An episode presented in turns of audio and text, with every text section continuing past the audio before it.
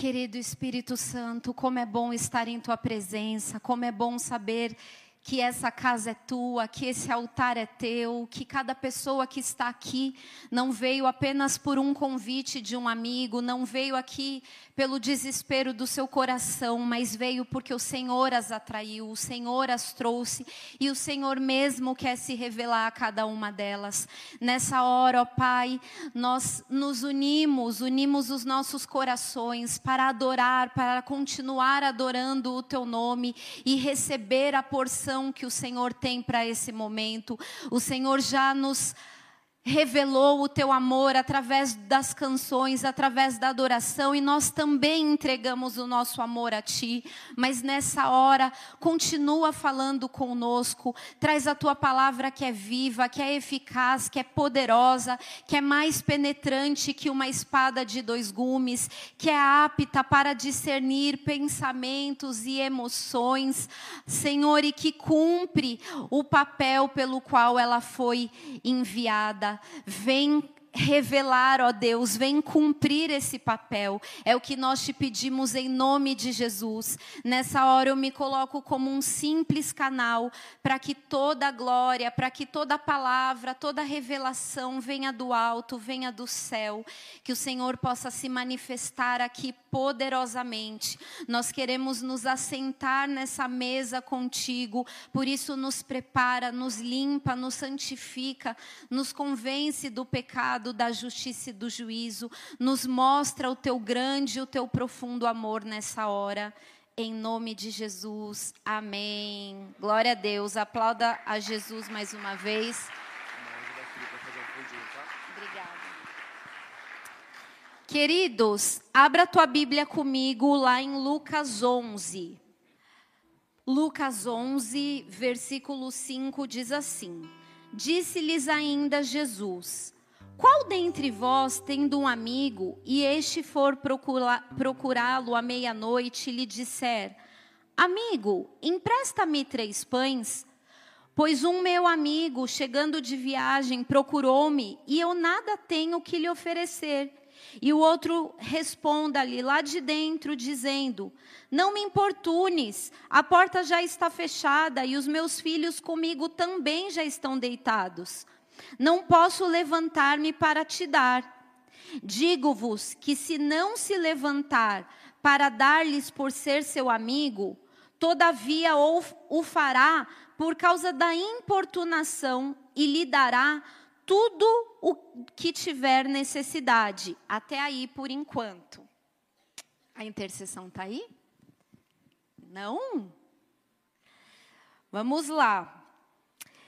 Igreja, Jesus, ele procurou se comunicar com os seus discípulos e, obviamente, sabendo que aquele relato, aquela vida que eles viveram intensamente por três anos e meio, ela seria registrada e nós o conheceríamos. Jesus ele procurou falar de maneira que o seu povo pudesse entender. Jesus era muito didático, tanto é que existem muitos autores que escreveram assim: Jesus, o maior psicólogo que já existiu, Jesus, o maior pedagogo, porque ele foi muito didático, ele foi muito prático. E aqui, Jesus estava contando uma parábola para os discípulos por causa de uma pergunta que os discípulos haviam feito a ele. Os discípulos perguntaram: Jesus, mas explica para gente, como é que a gente deve orar? E Jesus falou aqui no versículo 3 do capítulo 11, ele falou assim: Quando orardes, dizei, Pai, santificado seja o teu nome, venha o teu reino, pão no o pão nosso cotidiano, dá-nos de dia em dia, perdoa os nossos pecados, pois também nós perdoamos a todo o que nos deve, e não nos deixe cair em tentação. Naquele contexto de ensinar a grande oração, a oração que é comum em muitas religiões, inclusive, a oração que desde criancinha você devia fazer, ou pelo menos já ter ouvido falar. Jesus, naquele contexto de ensinar a orar, ele traz uma ilustração. E ele faz isso através do que ele fez muitas vezes, através de uma parábola, onde ele colocava um fato conhecido, um fato que tivesse ali naquela região, que fosse. É, que eles pudessem imaginar. Uma coisa é alguém te falar algo que você já viveu e logo vem um desenho na sua cabeça, e outra coisa é algo que você nunca viu. Enfim, Jesus trouxe uma parábola e ele contou a história de um homem que estava viajando por muitos dias e havia todo um contexto não era uma viagem como a nossa, que você pega um voo e naquele voo te servem ali os seus alimentos, você aperta o controle e a poltrona estica, ou você abaixa o seu banco e ele vira quase uma cama, e você tem água ali, você tem até um refrigerador para deixar essa água numa temperatura boa. Não, não era isso a realidade desses homens que viajavam muitos dias até chegar numa aldeia, vamos dizer assim, era de um homem extremamente cansado. E eles preferiam fazer as suas viagens no período noturno, porque durante o dia era um sol, aquele sol de deserto, 40 graus, e à noite é que as temperaturas caíam, então provavelmente ele andava, andava até o período que aguentava do dia, depois parava e voltava.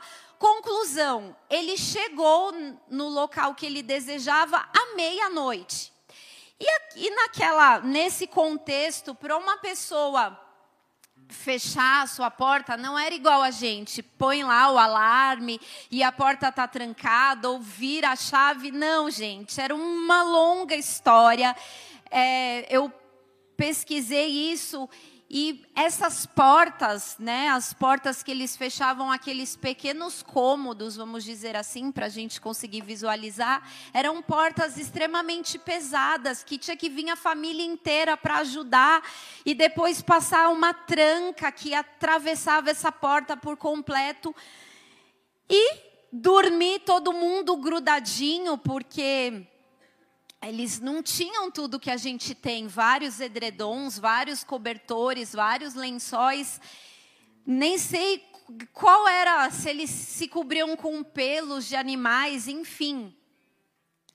E aí chega aquele amigo para solicitar algo para o outro amigo. Esse homem que havia viajado vários dias, ele precisava se alimentar, não dava para falar para o cara, ó, vai dormir e aguenta até amanhã. Não, o cara estava faminto. Qual foi a brilhante ideia? Vou lá pedir para o meu vizinho. E o vizinho respondeu tudo isso que eu falei para vocês. Olha, a porta já está fechada, meus filhos já estão dormindo, já está tarde, não tem como eu sair aqui da maneira que a gente conseguiu se deitar para se esquentar. Não dá. E aí, o que, que Jesus estava ensinando? Que mesmo naquele contexto difícil, se aquele amigo ele importunasse aquele outro para dar os pães, para ele não deixar o hóspede dormir com fome, por causa da importunação, esse homem teria todo esse trabalho. Eu imagino que não era uma coisa rápida, talvez ele esperou mais de uma hora, mas se ele fizesse isso, ele seria atendido. E alguns anos atrás, vocês vão lembrar, eu estava estudando esse texto e nessa palavra importunação, nós achamos um significado no hebraico que é rutzpah ou chutzpah, depende da, da pronúncia. Se forem os judeus raízes, vai falar diferente. A Nani está aí? A Nani é, tem de, descendência judia. Então, essa palavra, ela carrega todo um significado. Nós não costumamos usar frequentemente essa palavra, ai, importunação. Às vezes a gente fala, né, para uma criança, não me importuna. Eu acho que eu nunca falei, mas tudo bem. Talvez seja uma palavra mais antiga, mas o significado dela me chama muita atenção. Por quê? Esse Rutzpah fala de uma audácia, fala de uma insistência, de ser alguém que passa o limite do comportamento considerado correto. E era exatamente aquilo que aquele homem precisava. Não dava para ele ter pudor, não dava para ele ter vergonha, não dava para ele nem se colocar no lugar do outro. Porque ou ele tinha essa spa, ou ele não seria atendido e deixaria o seu hóspede dormir com fome. Só que o próprio Jesus, ele estava validando essa atitude. Jesus estava falando que essa importunação, que essa spa, ela era aceita. Quando se tratava de receber uma resposta do Senhor. Quando se tratava naquele contexto que ele ensinou o Pai Nosso, que nós deveríamos orar dessa forma. E eu quero te perguntar: alguma situação na sua vida você já teve uma spa? Você, nesse exato momento, na situação que tem uma interrogação, você está fazendo uma oração spa? Ou você tem deixado o teu medo de não ser respondido, você não, você tem deixado o sentimento de frustração falar mais alto? Porque a palavra de Deus nos ensina que nós não temos apenas que orar, mas nós temos que perseverar em oração. Nós temos que insistir em receber as respostas que nós colocamos diante do Senhor. Jesus estava ensinando os discípulos a não fazer isso só quando está com o filho hospitalizado, não só quando está sendo perseguido por alguém, não só quando você não tem o que comer, não só quando você não sabe qual será o seu destino que o amanhã te reserva, não só quando você recebeu a notícia que o teu marido vai sair de casa, a tua esposa vai sair de casa. Não, ele estava ensinando um modelo, um modelo de relacionamento, de comunicação. Ele estava ensinando os discípulos a serem importunos, a serem audaciosos, a serem insistentes, a passarem do limite daquilo que é o moralmente correto quando se fala no seu relacionamento com Deus, quando se fala em conhecer a Deus. Bom, eu fiquei muito curiosa com esse termo, porque eu entendi que ainda nos dias de hoje, século 21, ele é muito usado. Os judeus mais novos, né, essa comunidade, nova geração, geração millennium, sei lá. Essa geração, eles utilizam muito essa esse comportamento Rutspa nos seus negócios. Porque eles entenderam que eles tinham que ter algum diferencial. E muitos países estudam o porquê o povo, os jovens israelitas, eles são tão bem-sucedidos nos negócios, eles são tão bem-sucedidos nos seus projetos sociais. Olha, olha a, a cultura da nação de Israel. O primeiro, Israel está no primeiro lugar em, na educação. Vou contar para você.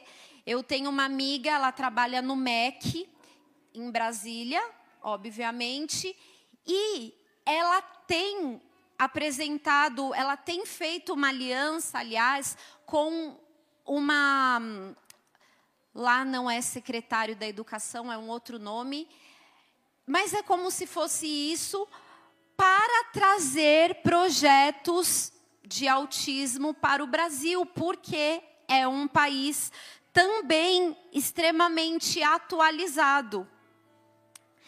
Ou seja, esse povo, eles têm essa, essas, esse sucesso em tudo que fazem, exatamente por terem aprendido o valor dessa Rutzpah de serem insistentes, perseverantes, corajosos, audaciosos naquilo que querem.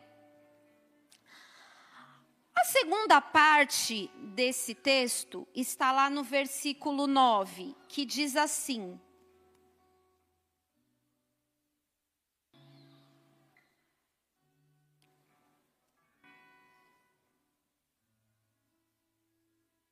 Versículo 9: Por isso vos digo: pedi e dar-se-vos-á Buscais e achareis, batei e abrir-se-vos-á.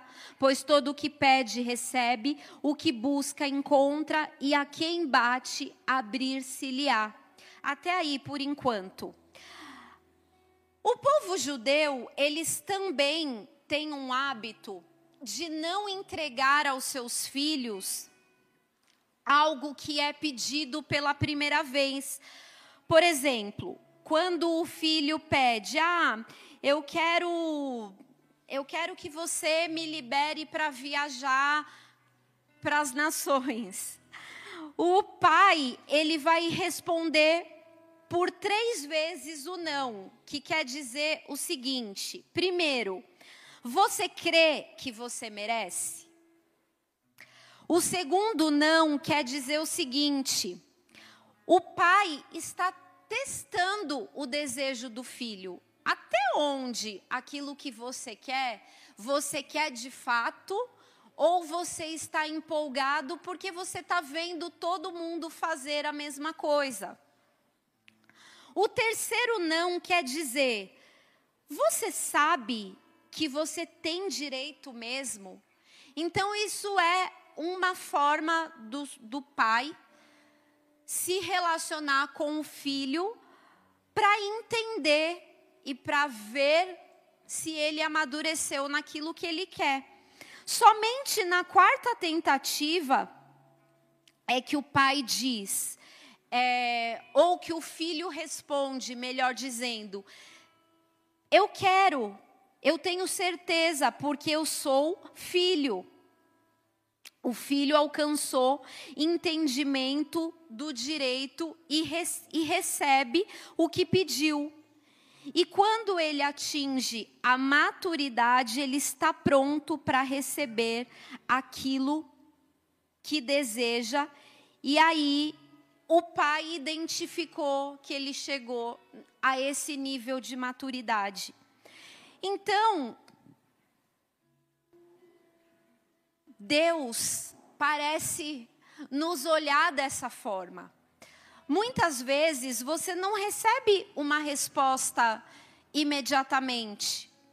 Muitas vezes Deus vai avaliar, embora Ele saiba de todas as coisas, porque Ele é onisciente, mas você precisa saber disso. Você precisa saber se o que você está desejando, se o que você está reivindicando diante dele se isso é uma vontade ou se isso tem a ver com os planos dele. Se isso é o fruto da emoção, porque você está vendo muitas pessoas viverem algo parecido, ou porque você ouviu dizer que ele responde, que ele realiza pedidos, que ele responde orações. Então Deus também vai esperar de nós essa perseverança. Por isso que aqui ele disse: pedi e dar-se-vos-á, buscais e achareis, batei e abrir-se-vos-á. Pois todo o que pede recebe, o que busca encontra, e a quem bate abrir-se-lhe-á. esse homem, esse amigo importuno, eu acredito que Jesus também estava querendo dar uma outra face que nós precisamos entender. Esse amigo, ele estava se despojando ou ele estava abraçando a vulnerabilidade. Vulnerabilidade é um termo um tanto quanto novo no Brasil. Quando a gente fala em vulnerabilidade, nós pensamos em pessoas que estão em situação de rua, um, uma pessoa que ficou órfão, é, que perdeu tudo que tinha. Mas existe um conceito além, não sei se você já ouviu, mas que eu enxergo que tem tudo a ver com essa parábola. A vulnerabilidade que eu estou querendo dizer é aquela que você se arrisca, aquela que você consegue se expor emocionalmente para quem conquistou o direito de saber os seus segredos, vamos dizer assim mas também daquela pessoa que consegue mostrar as suas fraquezas. Alguém que demonstra que é um ser humano como qualquer um, a despeito da sua posição, a despeito daquilo que é moralmente correto. Aquilo que é o padrão que nós construímos. Nós sempre queremos encontrar super-heróis, nós queremos encontrar pessoas que vão dizer que nunca sentiram medo, pessoas que topam qualquer coisa, mas a realidade não é essa. A grande verdade das pessoas bem-sucedidas, seja em qual área for, é que essas pessoas enfrentaram os seus medos. Por exemplo, eu estou aqui, mas alguns anos atrás eu morria de vergonha. Faz muito tempo que eu me exponho a isso, obviamente, 16 anos, mas todas as vezes aquele frio na barriga vem. E hoje eu estou vencendo. Por quê? Vou contar só para vocês. É uma coisa que eu sempre pensei, cara, eu não sou daquelas que, ah, não era isso que o Espírito Santo quer falar, rasgo a palavra e vou embora. eu quero ter os meus escritos. E há poucos minutos atrás, os escritos simplesmente desapareceram. Então hoje a minha vulnerabilidade está sendo provada, eu estou crescendo na minha vulnerabilidade. Então, é você se expor emocionalmente, é você se arriscar. E a fé é exatamente isso. O nosso pastor costuma dizer que fé se escreve com cinco letras, que quer dizer risco.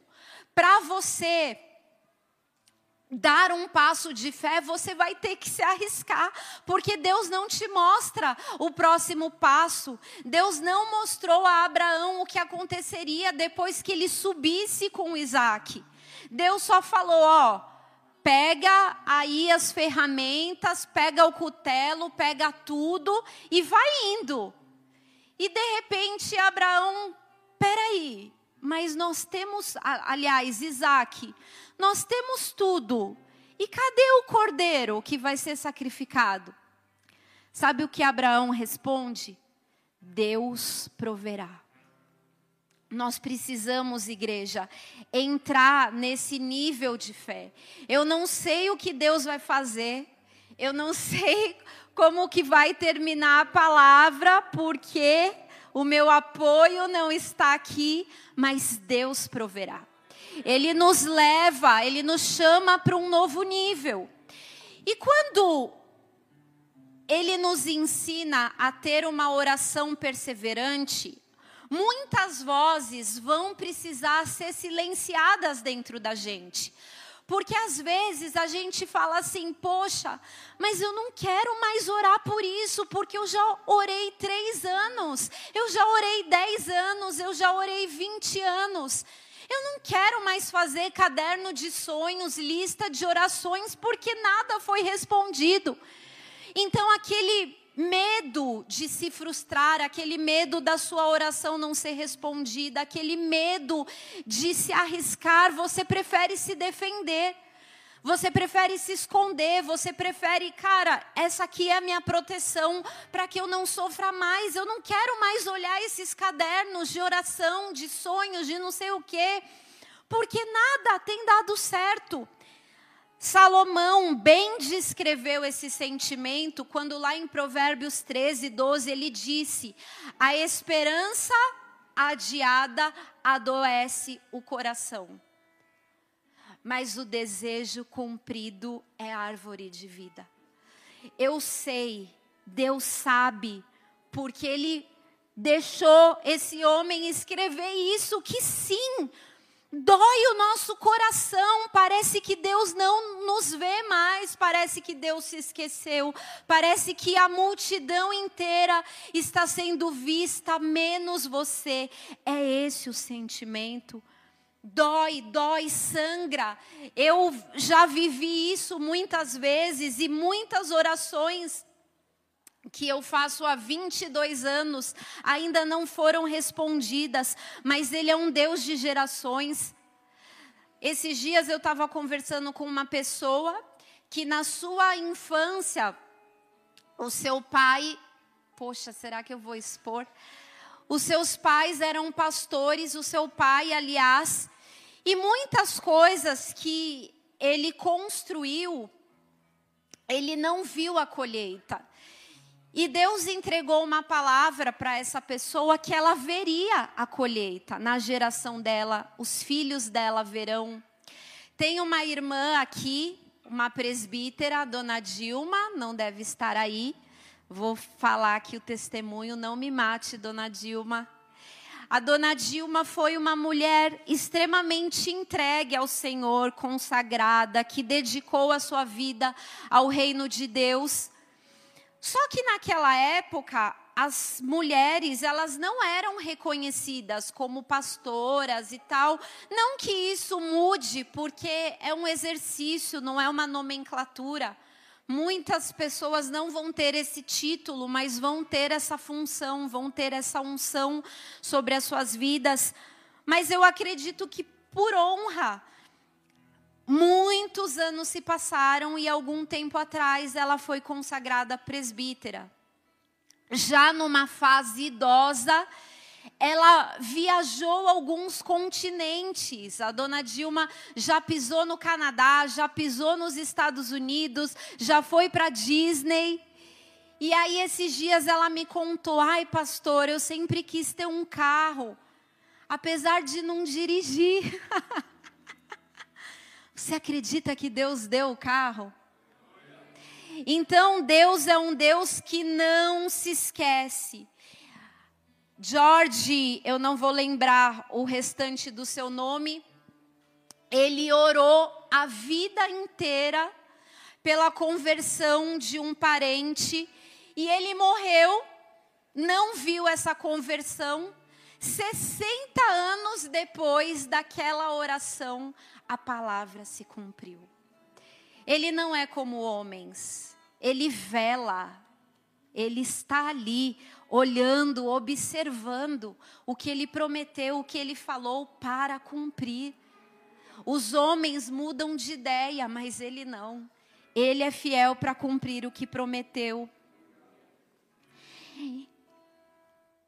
E nós temos que deixar apresentar essa vulnerabilidade diante do Senhor. Pai, está doendo. Já tem muito tempo que eu espero, já tem muito tempo que eu tenho batido, já tem muito tempo que eu tenho buscado. Está doendo. Apresente a Deus a sua vulnerabilidade. Apresente a Deus a sua dor. Quando a viúva perdeu a sua filha, ela apresentou a sua vulnerabilidade.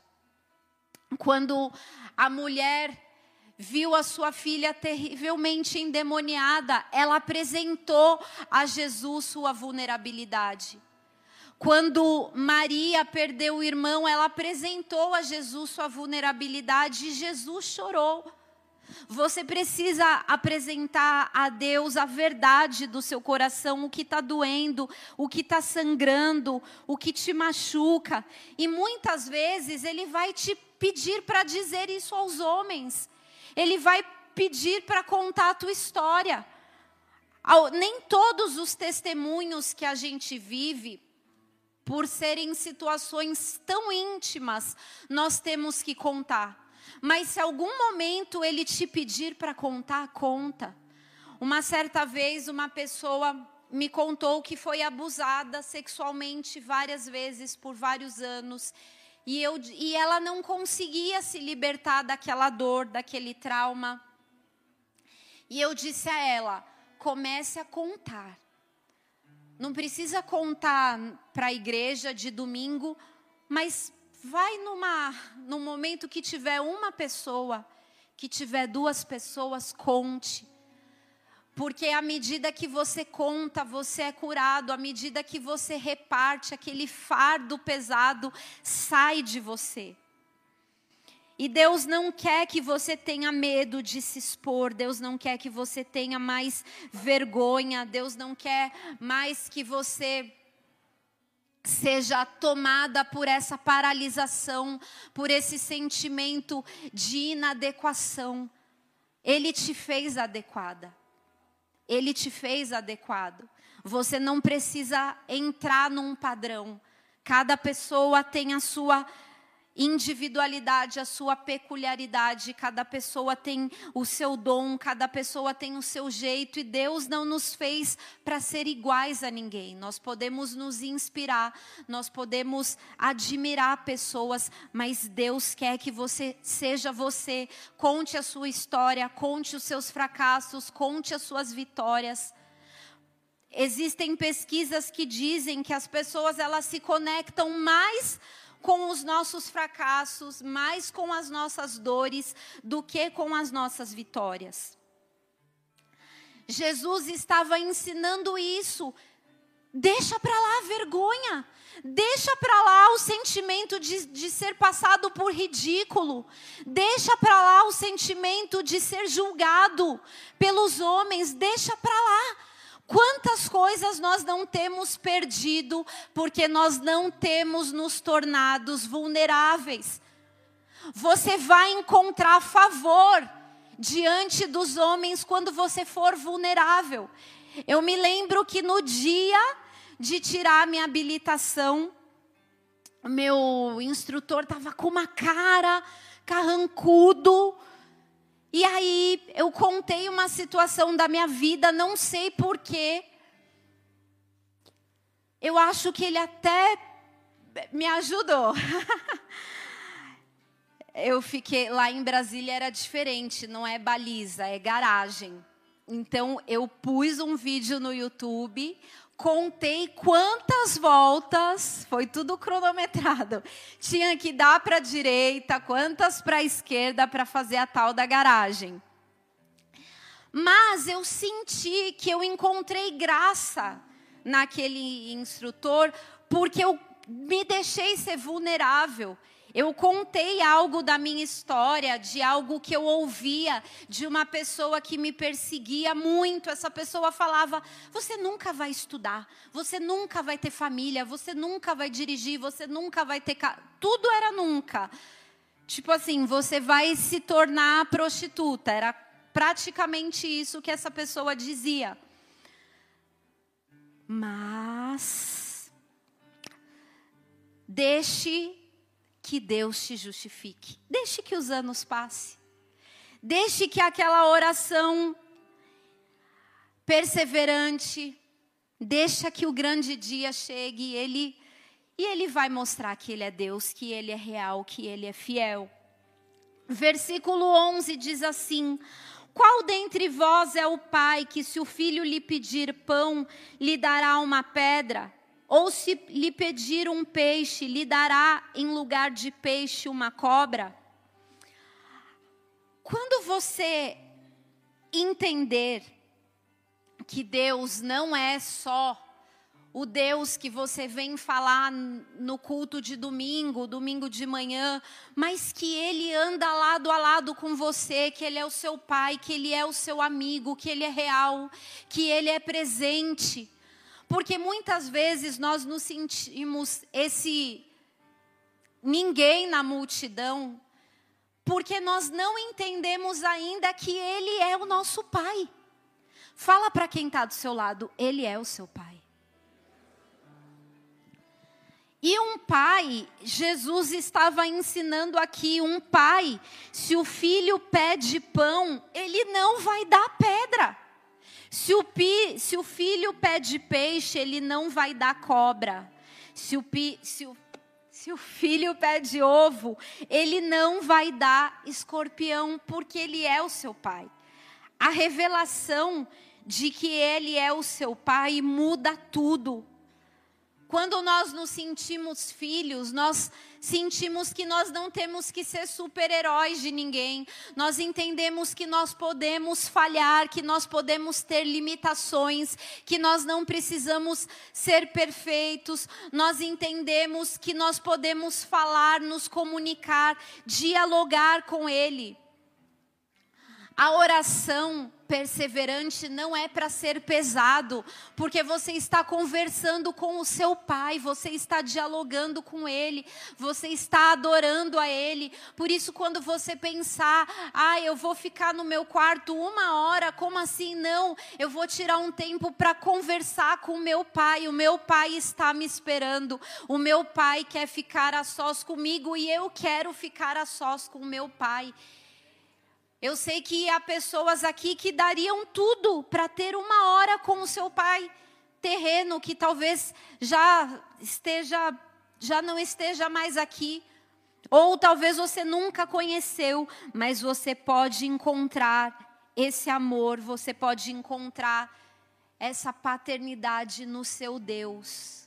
Ele é o seu pai antes de ser o seu salvador, antes de ser Senhor antes de ser um Deus de determinada religião, Ele quer ser o seu Pai. Ele nos faz esse convite à sua paternidade. Lá em Romanos 8, agora, quem sabe faz ao vivo, vamos ver se eu vou lembrar. Romanos 8, 23, será que é isso? Não, Romanos 8, 14. Diz assim: Pois todos os que são guiados pelo Espírito de Deus são filhos de Deus. Porque não recebestes o espírito de escravidão para viverdes outra vez atemorizados, mas recebeste o espírito de adoção, baseados no qual clamamos: Abba, Pai. O próprio Espírito testifica com o nosso espírito que somos filhos de Deus. Até aí. Ele é o teu aba. É isso que você precisa entender. Ele é o teu paizinho. Essa expressão judaica é para é chamar o Deus, o Pai, de paizinho. Qual foi a última vez que você disse, paizinho, vamos conversar? Ouve a minha petição, ouve o meu clamor, ouve a minha oração, me dá a tua saída, me dá a tua resposta, me dá o teu refrigério, me dá o teu amor, me mostra o teu amor de forma real, de forma palpável, de forma que eu sinta. Eu me lembro bem no começo da minha caminhada, que eu fazia essas orações e eu falava: Deus, se o Senhor está aqui, se o Senhor está vendo, Pai, se o Senhor está vendo o que eu estou passando, faz essa sacola se mexer. Tinha uma sacola em cima da cama, eu estava no quarto e de repente a sacola começa a se mexer. Ele é real.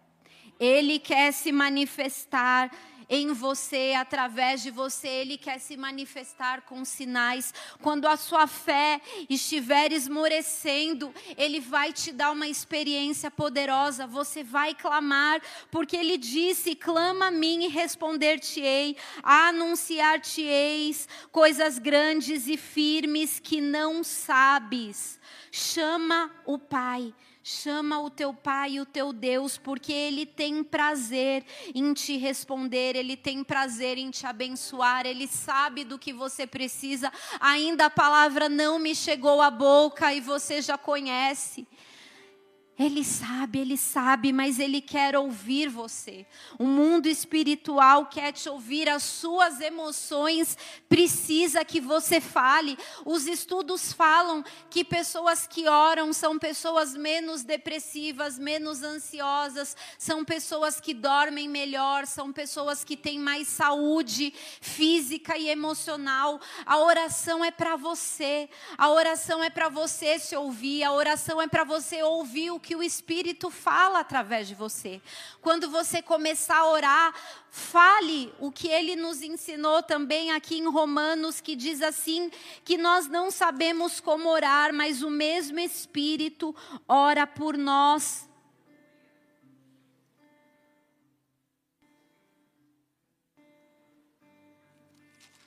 Você vai dizer a Ele: Espírito Santo, ora por mim, porque Ele disse que Ele intercede no, por nós diante do Pai e ele intercede com gemidos inexprimíveis. Olha o que é isso. Ele quer interceder por você, mas você precisa dizer, você precisa rasgar o seu coração. Joel diz: rasgai o vosso coração e não as suas vestes, porque rasgar as vestes embora fosse uma cultura daquela época como algo humilhante, como uma atitude de que você estava ali se humilhando. Rasgar as vestes é fácil, mas rasgar o coração é difícil. E é, e é o rasgar o coração que Ele está esperando de nós, porque sacrifícios a Deus são um coração contrito, um espírito quebrantado, esse ele não vai desprezar. Sabe o, o, que a Bíblia fala que Deus é capaz de resistir? Ele resiste aos soberbos. Os soberbos são aqueles que acham que não precisam de Deus, são aqueles que acham que não precisa um do outro, são aqueles que elevam quem Ele é, ao invés de elevar quem Deus é. Deus quer que você se rasgue. Deus quer que nós nos rasguemos em verdade, com verdade. Volta lá para Lucas. E aí, no versículo 13, diz assim: Ora, se vós que sois maus sabeis dar boas dádivas aos vossos filhos, quanto mais o Pai Celestial dará o Espírito Santo àqueles que pedirem. Ele fala tudo isso, como nós devemos orar, a importância de orar importunamente, com audácia, com perseverança, com insistência, a aceitar ser ridículo, a aceitar ser mal falado Vou fazer uma pausa para contar um testemunho. Teve uma situação que uma pessoa que me perseguia muito, eu falei assim: Deus, eu não vou parar de jejuar enquanto essa pessoa não sair da minha vida, da minha casa. E aí, não foi fácil, uma coisa é você fazer um propósito de jejum de 40 dias, de 60 dias, mas eu fiquei em jejum até aquela resposta vir. Igreja, duraram nove meses. O tempo de uma gestação, olha isso. E com nove meses, essa pessoa foi embora, essa pessoa saiu, Deus respondeu a minha oração mas eu tive que me expor, eu tive que ser mais forte que a minha própria vontade, que a minha própria carne, que a minha própria razão, que as minhas próprias forças. E com nove meses a benção veio. Um outro, um, um outro testemunho de perseverança na oração foi quando nós estávamos para inaugurar as nossas salas aqui de atendimento do projeto CRI. E aí eu tinha acabado de fazer uma cirurgia, não podia é, me expor muito, porque era uma cirurgia no olho. Mas eu tive, fui tomada por uma força, Deus me acordou, me trouxe a vida de Josué, me trouxe as muralhas de Jericó e eu falei, entendi, eu falei, é isso que Deus quer. Deus quer que eu faça um ato profético de orar insistentemente até essas muralhas caírem, a, de, a dar sete voltas e orar e orar e orar. Convoquei algumas mulheres, elas devem se lembrar para participar desse propósito junto. E detalhe, vamos escrever pedidos e colocar dentro do nosso tênis. E onde você for, não é nada místico, não é nada mágico, não é. É apenas para você se lembrar. Eu tenho um pedido, tá aqui, e eu não posso esquecer de ser perseverante na oração.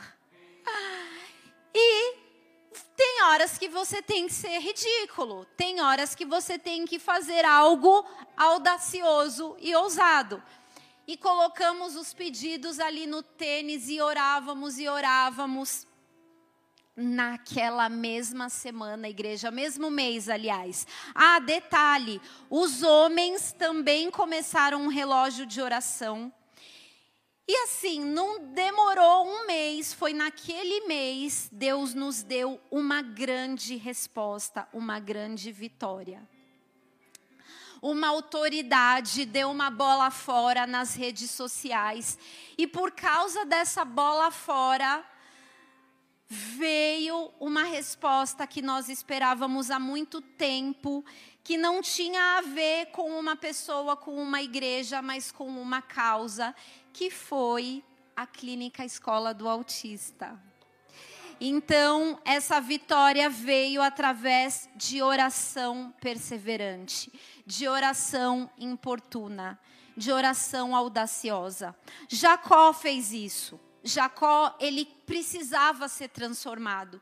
Ele precisava conhecer a Deus, ele precisava deixar de ser quem ele era.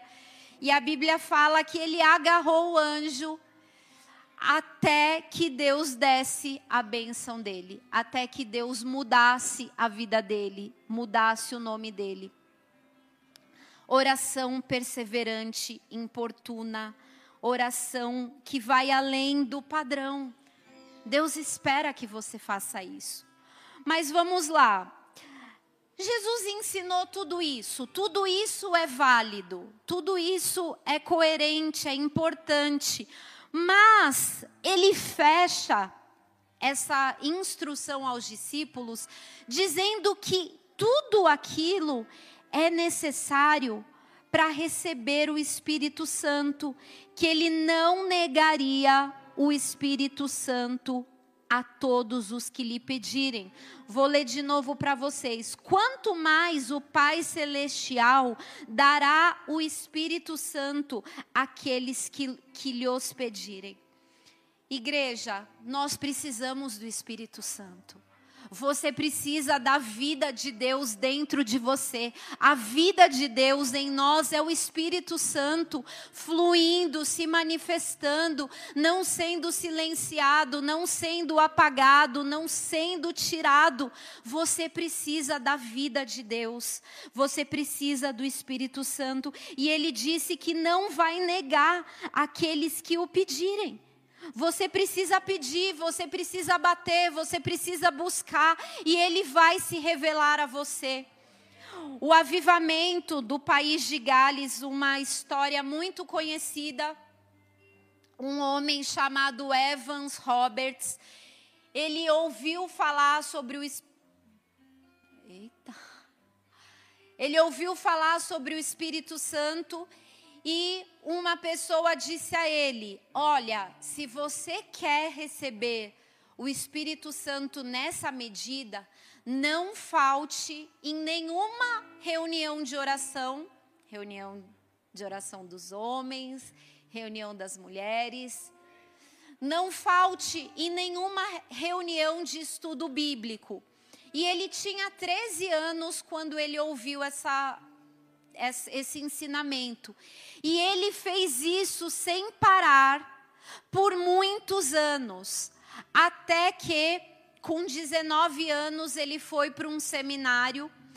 E quando chegou no seminário, ele ouviu falar novamente, é, aquela chama mais uma vez foi reacendida, e ele ouviu que para que eles recebessem o avivamento, eles tinham que fazer algumas coisas. Eu perdi aqui, vou tentar lembrar, mas era abandonar o modelo ideal. Ou seja, tira suas máscaras, não seja perfeccionista, mostre as suas limitações, mostra que você erra, mostra que você caiu, que você pecou. Mas também eu não vou lembrar tudo, é, é mais ou menos isso. Abandone é, o moralmente correto e continue a buscar. E ali naquele seminário, aquela chama foi tão forte que ele voltou para a sua cidade, ali na Grã-Bretanha, e em mais algum tempo o avivamento veio sobre eles. E foi algo muito forte e algo muito possível. Eu já tenho estudado com mais disciplina, vamos dizer assim, alguns anos o avivamento. Só que parece, mesmo que a gente estude, que a gente fale, parece que é algo tão distante da nossa realidade, parece que, ah, né, vou, tenho que falar isso, mas não sei se vai acontecer. E esses homens eram como nós.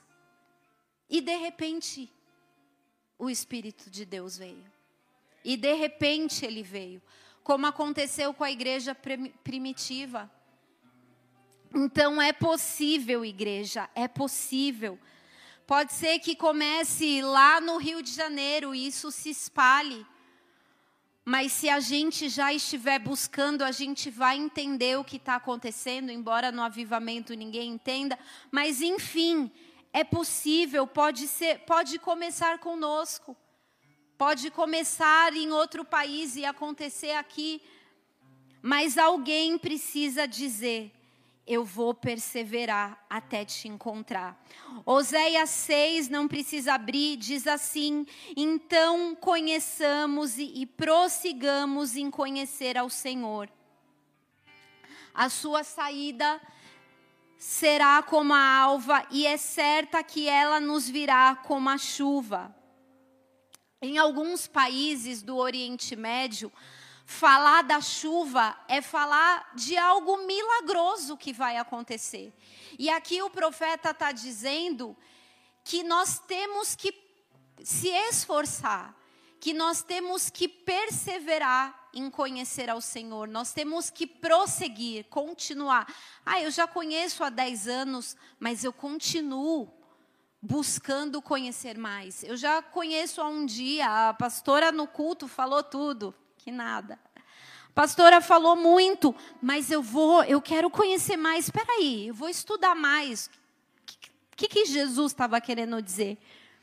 E aí ele disse que, que esse mesmo acontecimento histórico, que é vir a chuva, será o nosso conhecimento com o nosso Deus. Ele quer fazer, mas você precisa perseverar, mas você precisa suplicar. E qual é a sua medida dessa Ruth Spa? Depois, qual será a sua medida dessa Ruth Spa depois de ouvir tudo isso? Essa Ruth Spa, ela não é só no seu secreto. Essa Ruth Spa é no seu casamento, essa root spa é nos seus negócios, a, essa root spa é nas suas relações. Essa root spa é para conhecer a glória de Deus, é para conhecer Jesus, é para receber o avivamento. Ele nos chama para essa intimidade. Abra a tua Bíblia comigo em João 3, para terminar.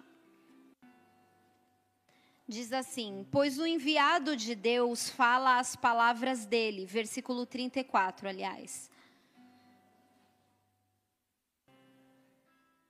Pois o enviado de Deus fala as palavras dele, porque Deus não dá o espírito por medida. O Pai ama o Filho e todas as coisas tem confiado às suas mãos. Por isso, quem crê no Filho tem a vida eterna. O que, todavia, se mantém rebelde contra o Filho não verá a vida, mas sobre ele permanece a ira de Deus. Quando ele diz aqui, o enviado de Deus, que é o Espírito Santo, ele não dá o Espírito por medida, ou seja, ele não dá só um pouquinho dele. Ele quer te entregar a sua totalidade, ele quer revelar a sua glória. Ele quer se revelar a cada um de nós. Lá em Salmo 25, 14 fala assim: O Senhor confia os seus segredos aos que o temem e os leva a conhecer a sua aliança. Amós 3:7 Certamente o Senhor Deus não fará coisa alguma sem ter revelado os seus segredos aos seus servos. É para você. É para você. Vamos lá para João 13. João 13, 23. Ora, ali estava conchegado a Jesus um dos seus discípulos a quem ele amava. A esse fez Simão Pedro sinal, dizendo: Pergunta a quem se refere. Então aquele discípulo, reclinando-se sobre o peito de Jesus, perguntou: Senhor, quem é? Essa pessoa que se reclinou sobre Jesus foi João. Um pouquinho mais para frente, lá no capítulo 19, ele se intitula como discípulo amado. E alguns podem julgar João, cara, esse cara se acha, porque ele já foi logo, né, sem permissão, beijando Jesus, se jogando no peito de Jesus. Depois ele fala que ele é o discípulo amado. Mas essa foi a Spa de João. Por causa de ser revelado a ele o amor do seu Senhor, o amor do seu Pai, o amor do seu amigo Jesus. Você pode dizer isso. Você pode viver isso. Você pode sentir isso dentro de você, mas você vai precisar deixar os conceitos humanos, você vai precisar deixar a sua posição de lado, você vai precisar deixar até a sua reputação. Ele quer se revelar a você. Hoje é uma noite para isso. Feche os seus olhos. Aleluia. Querido Espírito Santo, nessa hora. Eu sei que o Senhor quer batizar pessoas com o teu amor. Eu sei que o Senhor quer batizar filhos, aqueles que se sentiam indignos, aqueles que se sentiam escravos, aqueles que se sentiam apartados do teu amor, que se sentiam apenas um na multidão, aqueles que não se achavam merecedores da tua graça, da tua bondade, que não se achavam merecedores das tuas respostas, dos teus milagres, da tua bondade. Eu sei que hoje isso vai ter um fim. Eu sei que nessa hora o teu amor está visitando cada um. Comece a sentir o amor do teu Pai. Senhor, começa a olhar nos seus olhos, nos olhos dos teus filhos e, e dizer a eles que eles são amados, que eles são queridos, que eles são desejados, que no Pai há descanso, que no Pai há refrigério, que no Pai há salvação, que no Pai há perdão dos seus pecados, que no Pai há nova chance, que no Pai há uma nova história, que no Pai há um novo capítulo. Deixa o amor de Deus te tocar, te invadir, te preencher do alto da, cabe da tua cabeça, a planta dos seus pés. Seja visitado pelo Senhor, porque Ele não tem dado o Espírito por medida, Ele não tem dado só um pouquinho, mas Ele tem dado Ele por inteiro. Ele tem entregue o seu Espírito aos filhos, Ele tem se revelado aos filhos. Você só precisa dizer: Pai, eu estou aqui eu quero receber o espírito da promessa. O Senhor prometeu não nos deixar órfãos, então me enche nessa hora. Eu quero fazer uma oração pra, por você que nos visita hoje pela primeira vez. Talvez você nunca tenha feito uma oração entregando sua vida a Jesus. Levanta a tua mão direita bem alto e fica de pé no seu lugar. Repete comigo essa oração. Não sinta vergonha de ninguém. Essa vai ser a tua primeira rutzpah você vai dizer para sua carne: chega, eu não sou mais escravo, eu não sou mais prisioneiro de mim mesmo, eu não sou prisioneiro do ego, eu não sou prisioneiro dos homens, eu não sou prisioneiro de Satanás, eu sou livre. Ele me fez livre, ele veio para me dar vida, ele veio para me dar vida com abundância, ele veio para me dar a verdadeira paz. Eu te dou a paz, eu vos dou a paz. Repete comigo essa oração. Jesus Cristo, eu reconheço que preciso do Senhor. Não sou mais escravo, mas me torno filho. Não sou mais criatura, mas sou filho do Senhor.